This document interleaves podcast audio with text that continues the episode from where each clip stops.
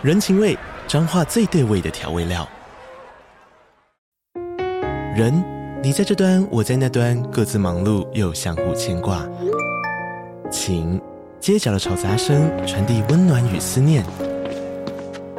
味，是从每一个转角飘出的乡愁。这里是彰化县政府 Pocket 节目《彰化早咖》，我是主持人内克。从彰化大小事各具特色到旅游攻略，透过轻松有趣的访谈，带着大家走进最在地的早咖。准备好了吗？彰化的故事，我们说给你听。以上为彰化县政府广告。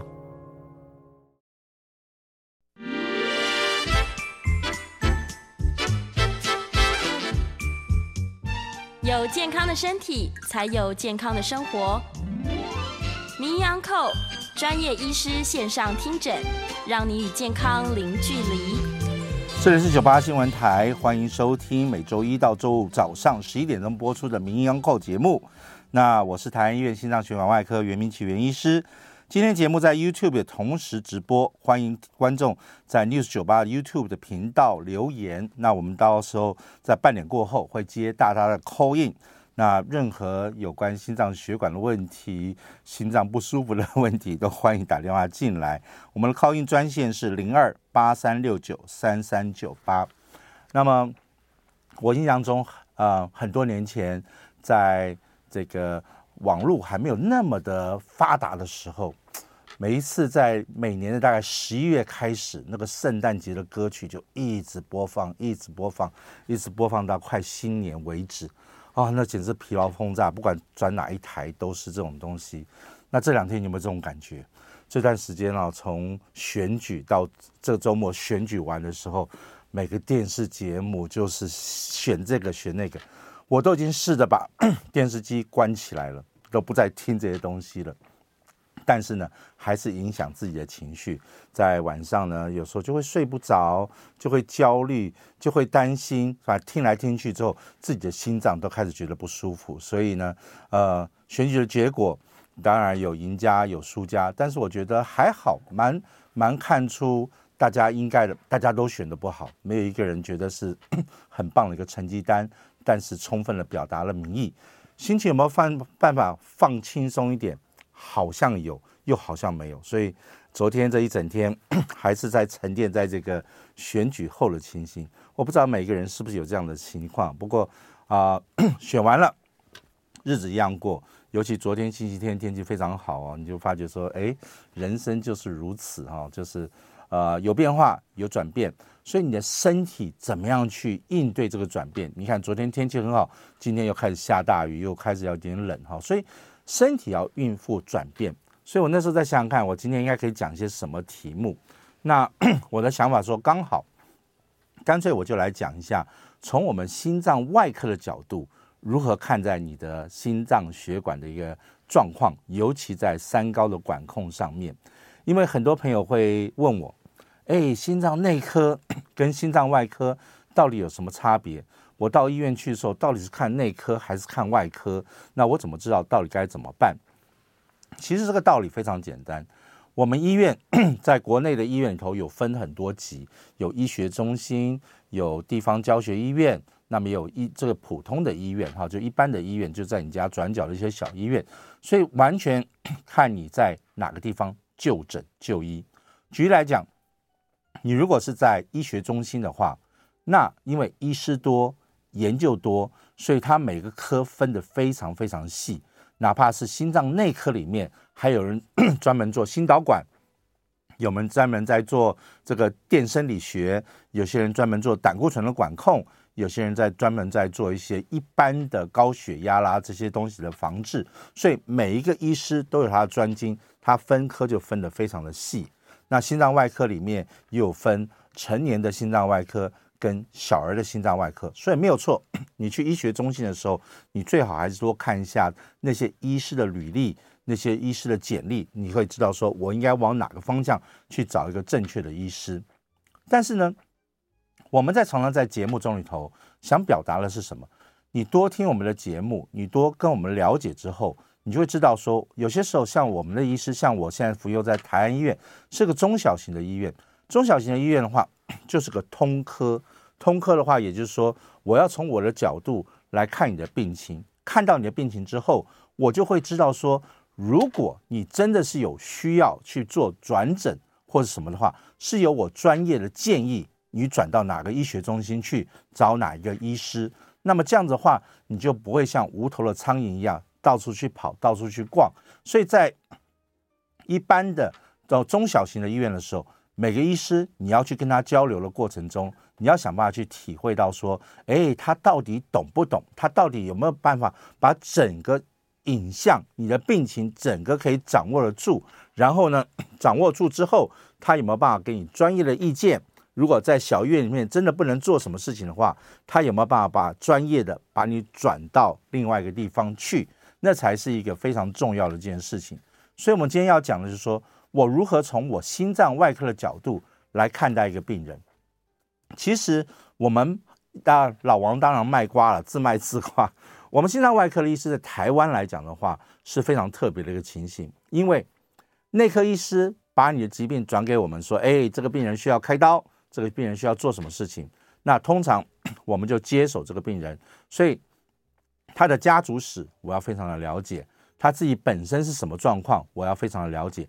然后我帮他做完手术之后，在一般来讲，我们会继续照顾这个病人到下再下去。所以他的血糖、他的胆固醇、他的未来的情形，我们一样要掌控得很好。否则的话，你想想看，如果这么辛苦了做了八九十个小时的手术之后，你如果后续没有掌控得很好的话，那血管又堵住了。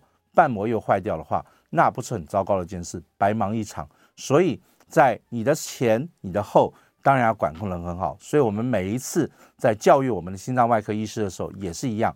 不好意思，你将来要管控你手术后的病人状况。所以 糖尿病要不要懂？要。心脏血管的用药要不要懂？要。高血压到底要用什么样的药？那到底该不该吃什么东西？坦白讲，我们还觉得说我们懂得还比较多一点点。所以，我们今天是用一个非常轻松的方法 来跟大家解释心脏外科的角度里面怎么看这个情形。其实，在心脏血管、在心肌梗塞、脑中风、心脏血管的预防里面，最担心的就是三高。那三高的话，不外乎就是高血压、高血脂、高血糖。那在高血压这一块的话，当你不想被我们开刀的话，你前面就要管控得非常好。那管控的很好的话，血压这一块，你就要知道说，你必须要常常要做什么东西，要做个血压的记录。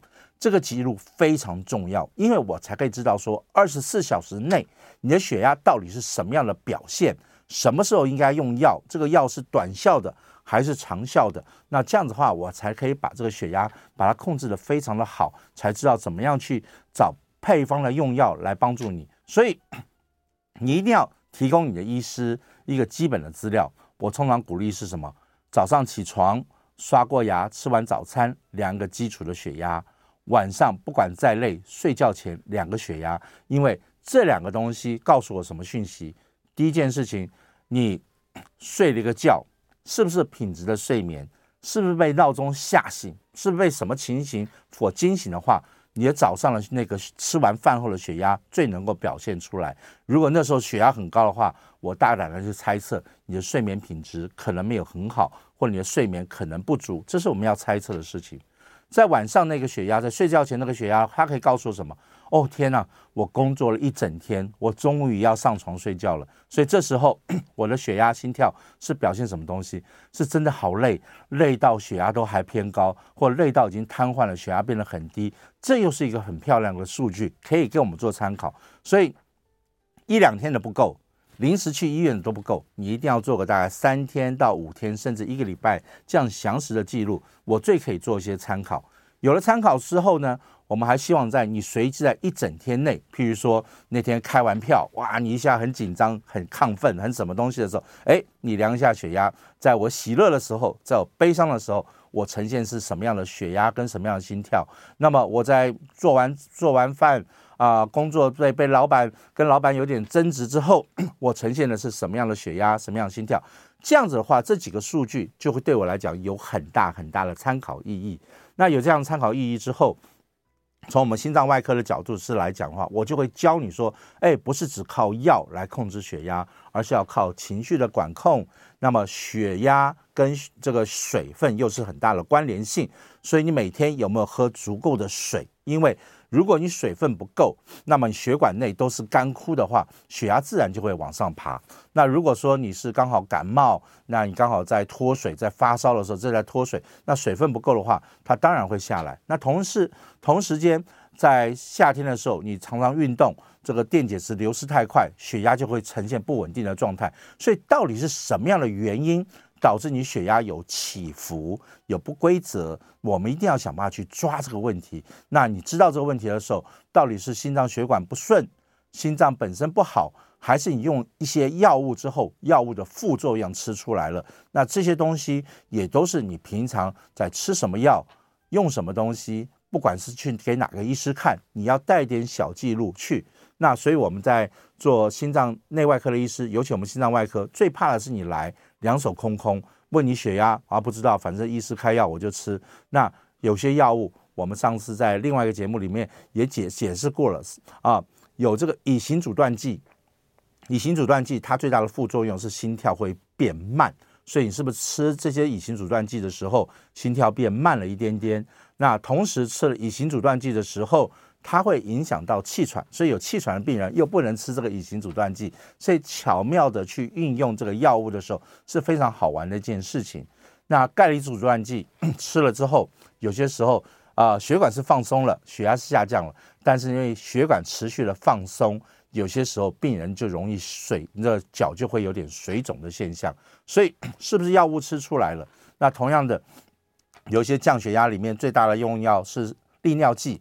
利尿剂的成分也是一样，而这个人已经摄护腺肥大了，已经在频频跑厕所了。那这时候你还把利尿剂开给他，你还乖乖照医师嘱嘱方在吃的话，那你就一直跑厕所，跑跑到快疯掉。所以什么时候该吃，什么时候不该吃，吃多少，有没有副作用，你一定要把它详实记录下来。那想办法跟你的医师做沟通。那我们地方医院可以帮到这样的忙。那必要的时候，我们帮你转到医学中心去。我觉得这样是一个非常好的转诊制度。反而对病人有很大的帮忙。那再紧接着是胆固醇的问题，因为很多人也是说：“哎呦，胆固醇高，医师说要吃药，哇，马上就开始吃药。”其实不然，胆固醇也是一个累积的情形。我们通常在看胆固醇的时候，当然有些是家族里面他的胆固醇就会偏高，那个你一看就可以看得出来，总胆固醇大概总共在三百多，或者是三酸甘油酯，反正就在三百多以上那种。你不管怎么样去调控，你都知道说，哎呀，它的偏高，那那些人可能就要考虑早点吃药是没有错。但是多半的人，我还是强调，每一次我们心脏外科最喜欢问病人啊，为什么是你？为什么是你？为什么隔壁的人不心肌梗塞？为什么这个右边的人不脑中风？偏偏是你？那你一定要告诉我为什么。同样道理，为什么别人的胆固醇同样吃同样喝，人家胆固醇都不高，为什么你的胆固醇会高？所以我们要去从你这个人去了解，而不是以通盘来讲啊，数据高我们就吃药，不是这样子。所以我还是鼓励大家要先去讲，胆固醇高通常分两个，一个是总胆总胆固醇，一个是三酸甘油脂。那么三酸甘油脂比较跟吃东西跟一些作息有关系。举例来讲。你喜欢吃甜的，你喜欢吃油炸的，你喜欢吃一些这个非常非常好的，或者是一些反正跟饮食有关系的，那这时候三酸甘油酯都会偏高。所以当三酸甘油酯一旦不小心偏高的时候，我要建议你先看一看为什么为什么会高。你前两天抽血的时候是不是有特别吃什么呃好的东西？有没有吃油炸的东西？还有你这段时间到底有没有做些什么特别的事情？所以有些时候我在建议病人来抽血检查的时候，我都建议他说：“你做你自己，拜托你做你自己。”因为很多人，尤其现在在做一些健康检查的病人呐、啊，也是很好笑的一件事，因为他在做健康检查的时候，他都要空腹，甚至还要清肠，所以这个病人已经两三天没有吃没有喝了，所以一抽血出来，哇，每个数据都很漂亮。但事实上没有反映到真正的你，所以有些时候我还蛮希望你平常要准备抽血检查了，去做一些平常的你喜欢吃什么、喜欢喝什么、喜欢熬夜我们来看一下，你这样抽出来的血到底出现什么样的情形？好，所以三酸甘油脂不要跟吃、跟喝、跟作息有关系，所以你就要去了解总胆固醇。那多半是看总胆固醇，我常常讲就是身体上的一些一些垃圾。OK，那它总要花时间去清理，所以。总胆固醇稍微高，譬如说两百多一点，我们正常在两百嘛，对不对？如果两百多一点点的时候，你第一个要先问自己发生了什么事情，因为总胆固醇大概两件事情会发生。第一个，你的睡眠不足，你太晚去睡觉，所以身体上没有足够的时间去把胆固醇把它清理掉。所以第一件事情，你要先问自己说：哎，我到底怎么了？我是不是最近都有失眠？或者是睡眠品质非常差的情形，才会导致胆固醇稍微偏高一点点。那么，我们的胆固醇的代谢主要是跟着太阳行星在做运作，也就是说，太阳一旦下山了，你的眼睛、你的视觉一感觉到天黑了，你的脑下垂体就会释放出褪黑激素。褪黑激素是什么？就是身体的自己的一些安眠药。那么，褪黑激素大大概在晚上十点、十一点，甚至十二点的时候，应该是最旺盛的时候。这时候多半的人就开始打哈欠，想要睡觉，想要去休息。所以，如果这时候你好好去休息的话，那么在凌晨大概十二点到三点这段时间的时候，哎，就会有个扫地的阿嫂到你的身体上去做清洁这个动作，那它就可以有效的把胆固醇代谢。把多余的血糖代谢掉，那它可以清理得很干净。等到四五点钟太阳开始慢慢出来的时候，它就下班。那这时候胆固醇就会消耗得非常干净。你要给它足够的时间。但是如果你放弃这个作业，哇，那你每天熬夜熬到凌晨一点两点，好去睡觉，那叫累到去睡觉。累到去睡觉的话，叫做过劳的。那这样的话就没有品质。也就是说。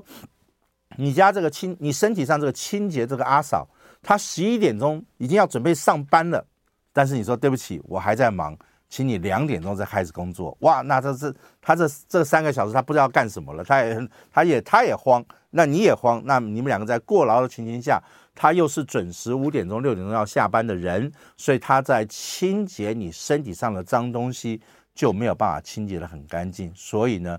总是莫名其妙的，你的胆固醇就会稍微偏高。所以胆固醇一旦偏高的时候，你要先想想看作息，你作息到底有没有办法做个适当的调整？如果你可以做个适当的调整的话，哇，那你的身体就会感谢你，那你身体会自己帮忙自己去做很多事情。所以那个数据通常都是在告诉你身体发生了什么事情，我还可以做什么。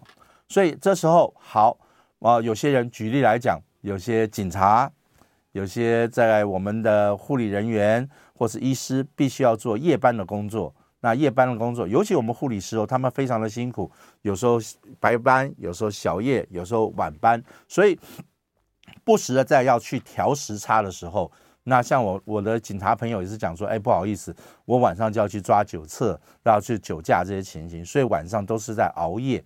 那这种病人，如果你的胆固醇真的偏高了，我通常就会建议说，好，我们先用一下低剂量的用药上去。那么，希望用最低的用药能够达到最好的效果。这就是我们在治疗这类病人的一个一个计划，就是这样去做。所以，你是什么样的情形？到底该不该开始吃药？因为没有一个药是好药，药物吃下去，长期吃，它总是有些副作用。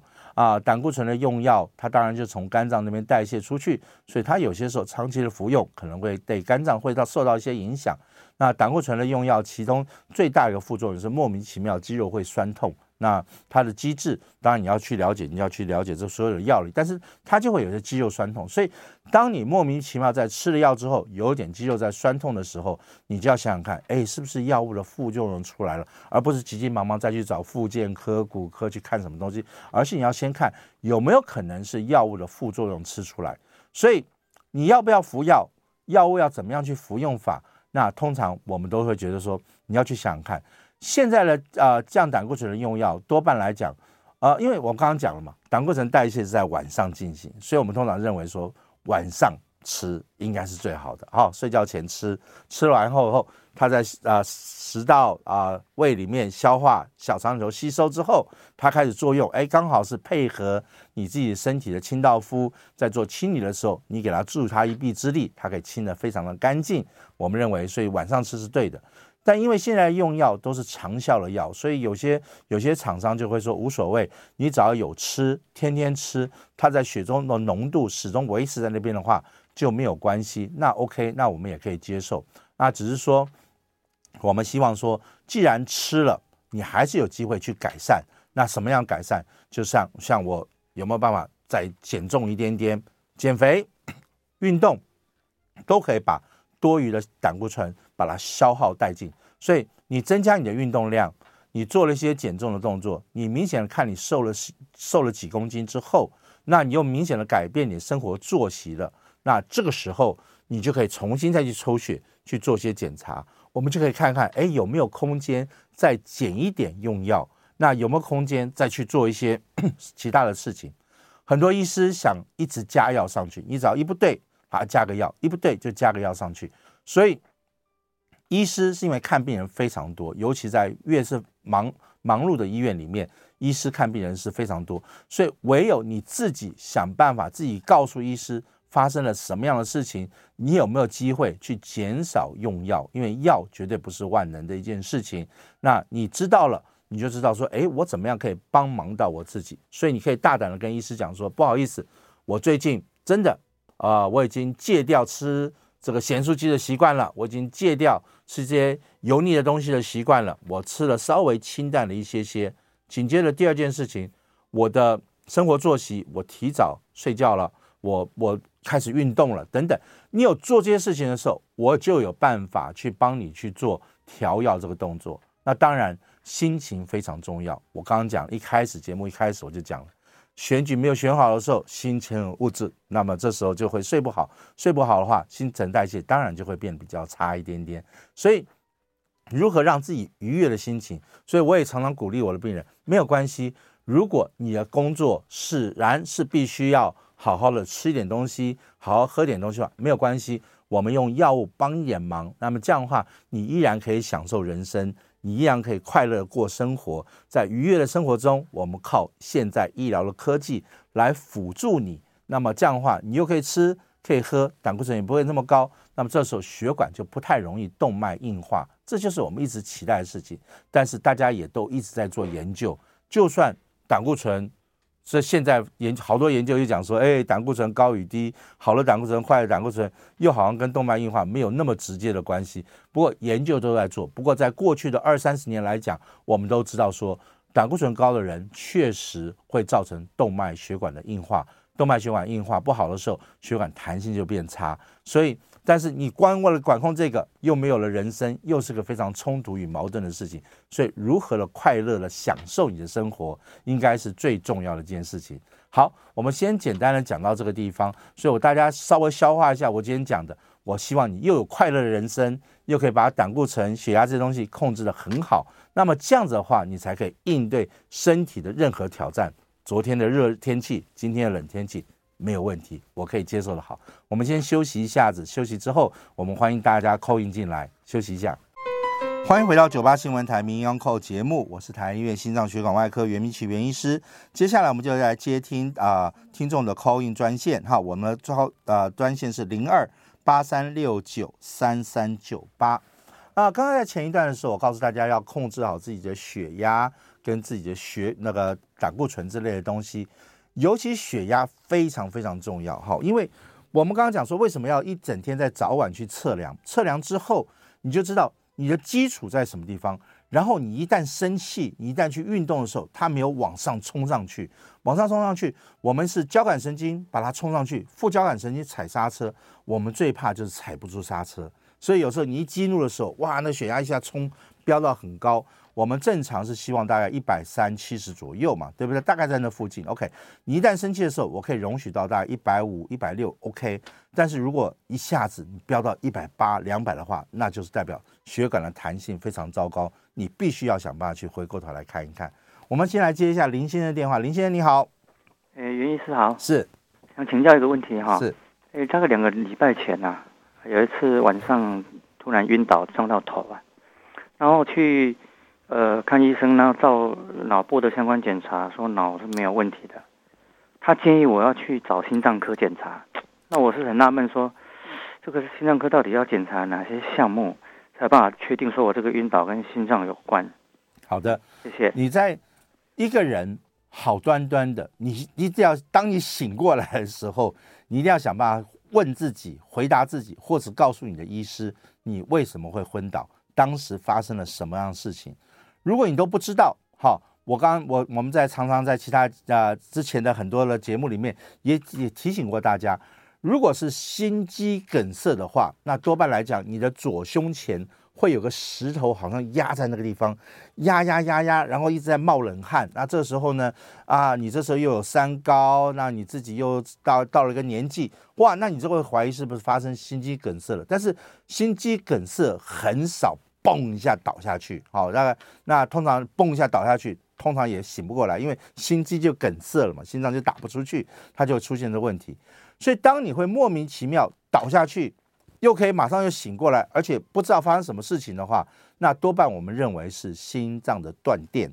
断电的话，也就是心律不整的一种。好，最常见、最可怕的，大概就叫心室的颤动，也就是说心室，尤其在左心室。左心室的目的是要把血能够嘣嘣嘣嘣打出去到全身。那这时候如果一旦发生了心室的颤动的话，瞬间血打不出，打不出心脏。打不出心脏的话，你脑部就会出现啊、暂时性的缺血的情形。那这时候啊、你只要有三秒钟，你大概会觉得怪怪的。你如果六秒钟血打不到脑部去的话，你马上就会嘣一下倒下去。那一嘣一下倒下去之后呢，又会很奇妙的事情会发生，我们身体会自救自己。好，通常来讲，你就会用恶心。你就会用咳嗽，甚至有些人讲说啊，你打他一巴掌，你去揍他是给他掐这个掐那个的哈。那目的是什么东西？就是给自己一个小小的电击，看有没有办法把心脏嘣再电起来。哎，一般来讲，年轻人多半会醒过来。那一醒过来的话，你这时候因为呃断电太快，所以你一下没有自主，大概就昏倒下去。所以这个时候我们就一定要会建议你去看一下，自己也去摸一下自己的脉搏。看一下有没有好像嘣嘣嘣嘣嘣嘣嘣，就好像中间有一跳不见的那种情形。那或者再看一下你的心脏里面有没有可能是电解质缺平衡平啊，电解质失平衡，那或者是什么原因？导致心脏会突然间不跳一下子，所以这个就是先来心脏科，我们就可以比较清楚怎么样可以帮到你的忙这样子哈。那先查查看，如果不是，我们再去找脑血管那个地方，可能比较简单一点哈，因为脑部的检查比心脏检查稍微复杂一点点，所以我们先从这方面走。好，我们来接黄先生电话，黄先生你好，哎，医生你好，是我上次有问了一下。因为我上次有说我没有高血压，是，结果我挂断电话的时候，医生有说，所谓的没有高血压，到底你的高，你的血压低了，低血压多少，高血压多少，应该是我应该要这样子讲嘛，对不对？对，没错。那我因为我每天我是很少，以以前我是几乎每天早上晚上都量，那因为我没有高，我就觉得我没有量，那我的血压是这样子哦。我大概就是一百二十几，很很少，到了一百三以上，很少了，偶尔会有了哦，那几乎很少。那平常上低就是就是一百一十几、一百二十几，那高就是一百三十以内了哦。那我的这个这个低血压，我的心跳，低血压比较低了，低血压。以前都是大概五十几、六十几这样子。好，黄先生，因为时间的关系哈，你要不要告诉我你的重点？你想问什么东西？我觉得这样对对其他听众可能比较公平一点点。所以你的问题是什么东西？你现在是觉得你很稳定，但是你不知道怎么去管控自己的身体吗？不是，我的意思是说，到底高血压要多高，低血压要多低才叫做高血压，才叫做低血压？这也是今天非常重要的一个问题，想要告诉大家。所有的血压记录，所有的抽血记录，都是反映你的人生、你的身体。所以不要治疗数据，而是要治疗这个这个目前的血压到底够不够你用，有没有符合你身体的需求。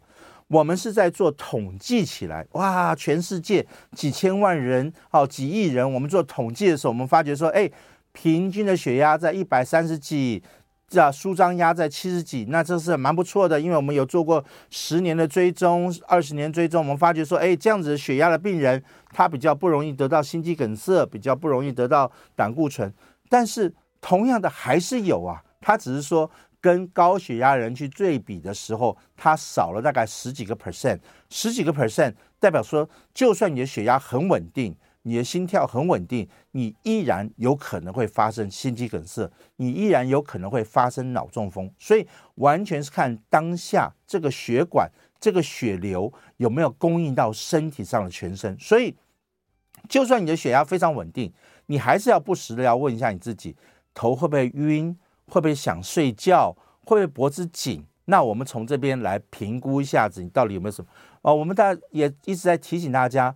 心脏血管本来就会老化，所以一旦不小心你进入到了六十岁、七十岁、八十岁、九十岁的时候，你本来血管就会有点动脉硬化的现象，你本来就会有一些不可抗逆的一些情形，就会造成你的血压有起伏。所以我们要了解这样子的血压里面，你到底身体有没有很高兴？举例来讲，像黄先生您，也许是这样的血压，你就没有，你就得以。每天去做个慢跑啦、快走啦，你可以唱歌，很愉快。任何时候你都没有觉得胸闷，也不会觉得头晕的话，那这个血压、这个心跳就是最符合你的使用状态。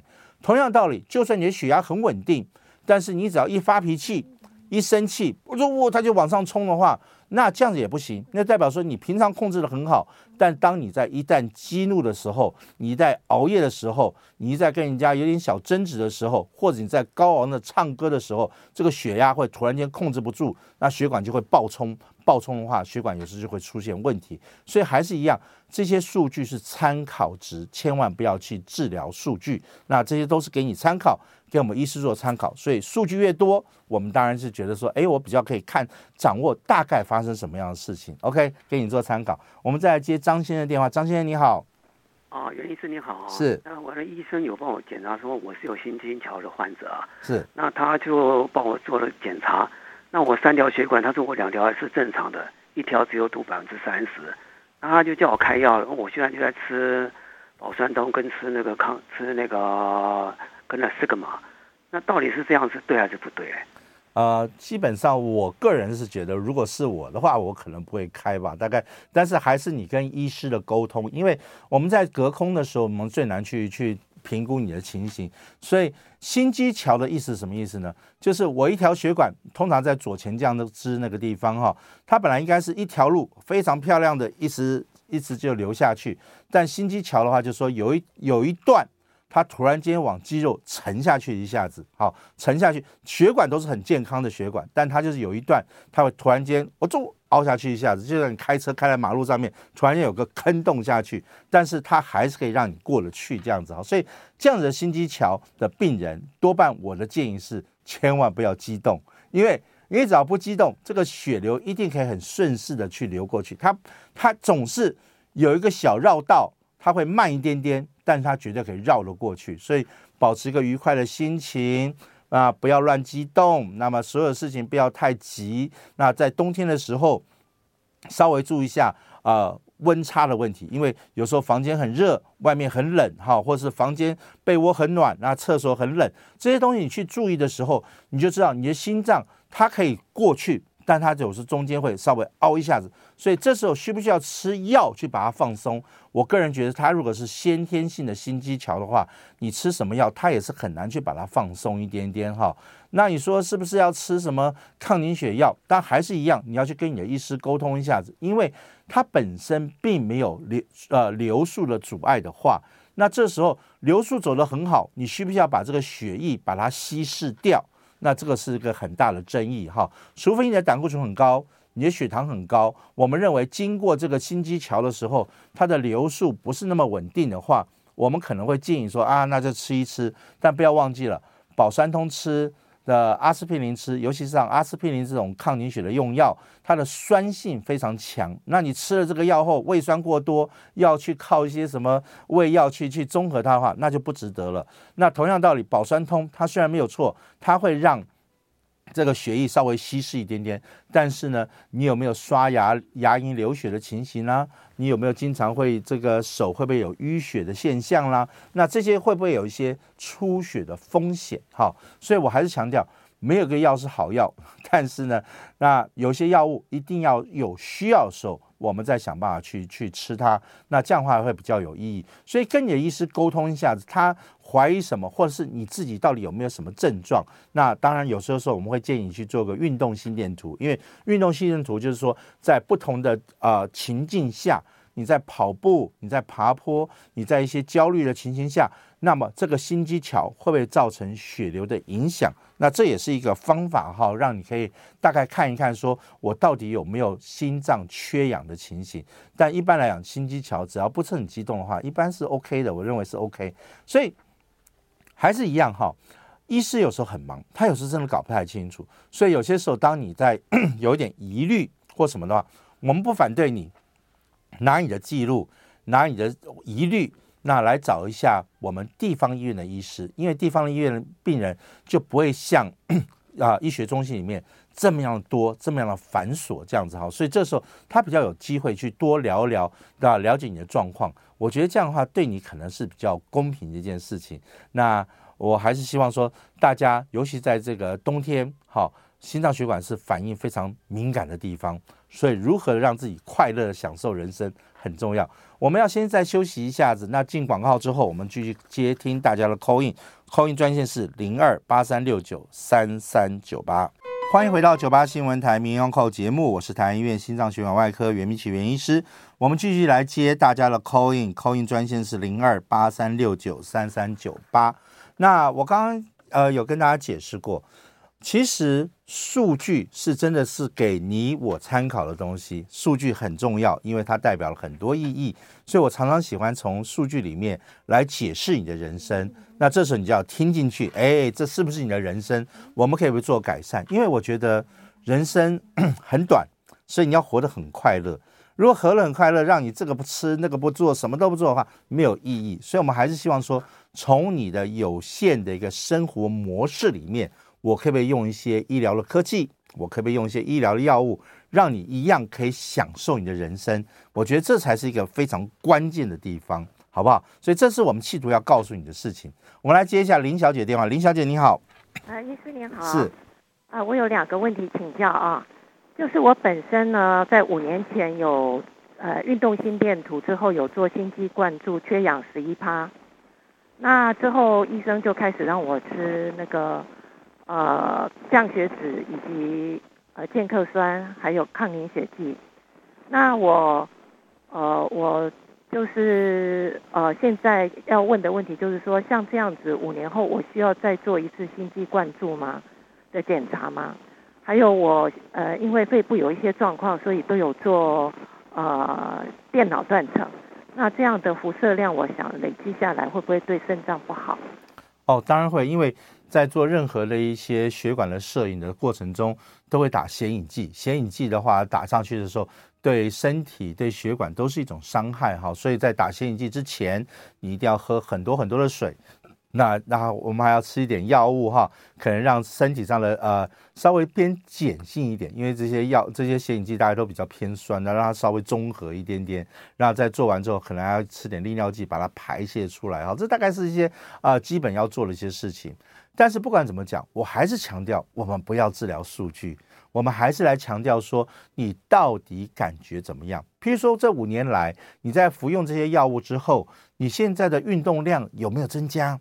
你的生活作息有没有改善？这也是今天最重要的一件事情，就是我们心脏外科的医师会很想知道说，我帮你装了个支架进去之后，我帮你做了个绕道手术，我帮你做了个瓣膜置换手术之后，然后你要怎么管控你的人生？你的胆固醇是因为胆固醇高导致血管动脉硬化，还是本身年纪慢慢年长了，那它自然的一些老化的现象？好，那这些东西要搞清楚，因为防止老化这个是目前来讲最困难的一件事情。那如果说是胆固醇控制不好，那到底是你的作息出了问题，你的睡眠品质不好，还是真的是胆固醇代谢异常？这又是你要跟我们做一些分析，那我们才能够做决策。举例来讲，你现在的年纪，如果说是因为睡眠品质变差，晚上一直要频频起来上厕所的话，那我要想办法把睡眠品质先把它变好，吃一点点低剂量的安眠药、助眠剂之类的，想办法把这个呃呃膀胱的附近看有没有办法放松一点点，它比较不容易。啊、晚上不要夜尿那么多。那这样的话，比这个胆固醇的药好很多。因为你睡好了，你有运动了，哎，你不吃胆固醇的用药，你胆固醇就真的就变好了。所以还是一样，这五年来你的身体到底进入到什么样的状况？那同样一件事情，不要忘记一个很重要的事情，就是我们在越年长的过程中，我的需求量有时候不是那么大。我们是因为像我上次有个有个病人跑来跟我讲，哎，他说袁医师，呃，我喜欢跑马拉松，啊，他七十多岁了，他喜欢跑马拉松。他说怪了，我平常都是参加那个全马四十多公里的那种全马，他说他可以跑完，很高兴。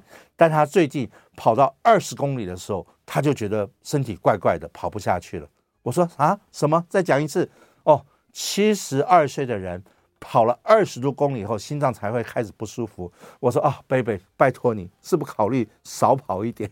你跑到十八公里，你跑十公里已经很了不起了。因为身体会慢慢的年长下去，所以你到底是 要配合他，想办法给他的充分的满足，所以去做适当的运动。所以你身体会告诉你，你到底需要什么东西。那药物是不是万能的？其实。我我我上次我为什么会有这么多的改心情上的转变啊？就是有一次我真的到这个这个泰北，好，还有那个非洲的史瓦济兰，我去行医，我突然间发现那边没有药。那有些时候我就在问，那没有药的话，我到底要怎么治疗高血压？坦白讲，怎么办呢？因为我们去义诊的时候，你带能带多少药？好，就算你现在给他了，把那位老先生，他那那时候血压好像是两百二十。低血压是一百一十，我我就算把所有的药都给他了，但是剩下的十一个月怎么办？剩下的未来的一两年怎么办？如果不再去义诊的时候，我要怎么控制他血压？我突然间觉得，哎天哪，我好像不太会治疗高血压这个问题哈。所以在那种情境下，我们要怎么样教育这个病人？好，所以我还是强调，血压只是反映当时的状况。所以那一天我们能做的就是赶快问老先生。你到底是为什么血压突然这么高？后来才发觉说，他因为已经走了一个半小时才能来参加我们的义诊团。那在走的过程中，台北又很热，所以他的出汗出了很多，所以身上有点缺水的情形。那汗流失很多的时候，可能盐分也稍微缺了一点点，所以一下子很敏感的原因，导致他血管突然间痉挛起来。痉挛起来之后，那身体就呈现一个不舒适的感觉。所以这时候你反而要去告诉他说：“哎，你要怎么样去喝水？在太热的时候不要出来。那真的要出来的时候要做些什么事情？所以你可以从生活的作息里面去影响一个人。那这还是最重要一件事情。那同样的，我一直强调，有些人会跟我们讲：我是一个生意人，我必须要到国际上去做生意。那国际上生意的时候，不外乎就是会要应酬，我就必须要吃一点，喝一点。”甚至还要做一些应酬的一些事情，那那这时候怎么办呢？那这时候如果你的血压、你的血脂肪都是偏高的情形的话，那同样的，你把你的多一点的故事告诉你的医师，你的医师就会知道说，好吧。我们就不等了，这个东西再等也没什么意义，因为你的生活作息不会改善，我们就开始早点用药，早点用药，让你能够想办法控制一下胆固醇的代谢。那同样的，你还可以去完成你生活上的、生命上的一些使命。那么这样的话，才达到一个治疗的目的。所以，血压、胆固醇、血糖这些数值都是在反映当下的你，当下的你造成这个情形的原因。非常非常多，这几天天气的变化、选举结果的变化，都会左右你心跳的变快，都会左右你血压的变化。所以你的身体到底是怎么样来看待？我们认为这个非常重要。那 今天再次强调，我们台湾的心脏外科医师，因为很多病人就会跟着我们很长一段时间，因为照道理我们在开完刀，一切都稳定的时候，有些时候就会还给家庭科医师，有时候就会还给内科医师，那有时候就会还给谁？但是呢，很多病人是觉得说，哎呦。我又回去加医科的时候，那医师也不知道我开了什么刀，我我真的很不放心。有时候回到心脏内科，内科医师说啊，你不是开过刀了吗？开过刀就到外科去追踪。所以有些时候这些病人就会转回到我们的手上来哈。那转回到手上来的时候没有关系，医学中心分科分得很细啊。他如果他们真的讲的不是很清楚的话，我也真的很欢迎我们在其他的地方的时候，你可以来一下问一下内外科的医师的意见。那不是叫你马上就转科、转人、转医院、转病，不是，反而是来听一下我目前的用药的情形到底稳不稳定。那再不行的话，就是平常呢多听我们的节目，call in，call in 的时候我们线上可以回答你一些问题，我觉得也是蛮不错的。我们 call in 专线是零二八三六九三三九八，请大家趁最后一两分钟 赶快打电话进来。好啊、这几天的天气哈真的是有点冷，那么。变化很大，下礼拜听说还有第二今年入冬以来可能最大的一个寒流哈，那这寒流是非常可怕，好像到六度左右啊，所以我还是希望大家能够呃记得要保持身体的温暖啊、呃。